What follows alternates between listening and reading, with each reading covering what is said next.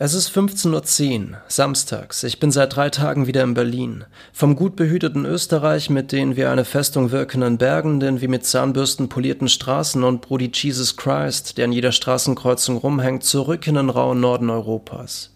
Die Stadt hat sich in den zwei Wochen, in denen ich weg war, nicht großartig verändert. Ein paar Menschen sind dazugezogen, paar sind weggezogen, manche sind in andere Welten entschritten oder aus einer anderen gerade frisch angekommen. Vor meiner Wohnung sammelt sich noch immer eine Menge Sperrmüll und sonst ist auch alles beim Alten. In dieser Stadt, in der allen alles egal ist, oder zumindest so scheint, findet man eine große Freiheit, aber diese Gleichgültigkeit, die zugleich auch ihren Charme ausmacht, könnte irgendwann ihren Tod bedeuten.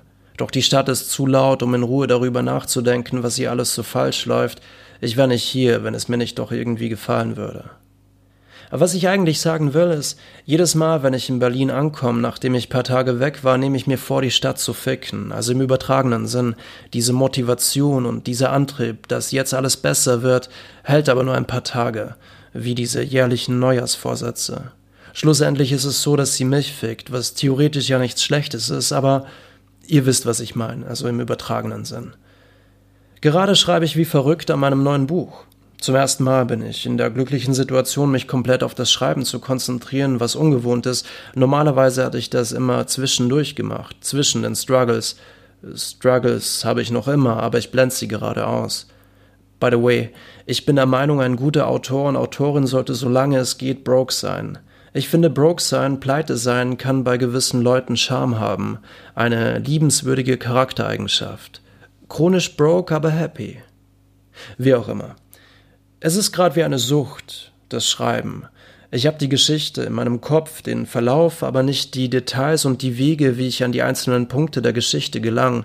Es unterhaltet mich, da ich nie weiß, was in der nächsten Zeile auf mich wartet, und umso mehr Details ich der Geschichte gebe, umso realer wird sie, und teilweise kommt es mir so vor, als hätte ich den im Buch enthaltenen Figuren Leben eingehaucht. Vielleicht werde ich auch einfach nur verrückt, vielleicht ist es gar nicht schlecht, bisschen verrückt zu werden. Vielleicht schadet es generell nicht. Jetzt stellt sich natürlich die Frage, wie man Verrücktsein definiert oder definiert der Verrückte die Definition? Darüber muss ich später noch in Ruhe nachdenken. Verrückt sind für mich aber zum Beispiel diese ganzen Influencer mit flachem Content, die für einen fucking Post ein bis 2000 Euro bekommen und zusätzlich noch eine Provision, wenn wir ihren Gutscheincode benutzen und uns irgendetwas kaufen, von dem wir glauben, dass es unser Leben bereichert, nur weil sie es haben. In letzter Zeit gab es ja immer wieder diese Störungen bei Instagram, hat wahrscheinlich jeder von euch mitbekommen. Was muss wohl in ihren Köpfen vorgegangen sein? Wie haben sie sich wohl gefühlt? haben sie sich die Frage gestellt, ob vielleicht Instagram gerade gelöscht wird, ihr Profil, ihre Follower. Vielleicht haben sie sich vor ihrem inneren Auge schon im Jobcenter gesehen. Ja, ist ja wurscht, so. not my business. Was ich eigentlich sagen wollte, es ist schön wieder hier zu sein, in Berlin. Inmitten dieser Millionen von Menschen zwischen diesen ganzen Kontrasten, diesen Möglichkeiten und den ganzen Influencern, die, wenn man ihnen auf der Straße begegnet, nicht mehr irgendwelchen Göttern gleichen, sondern auch nur ein paar wenige unter Millionen sind, die genauso wie alle anderen einmal am Tag fett kacken gehen und verzweifeln, wenn Instagram mal nicht funktioniert.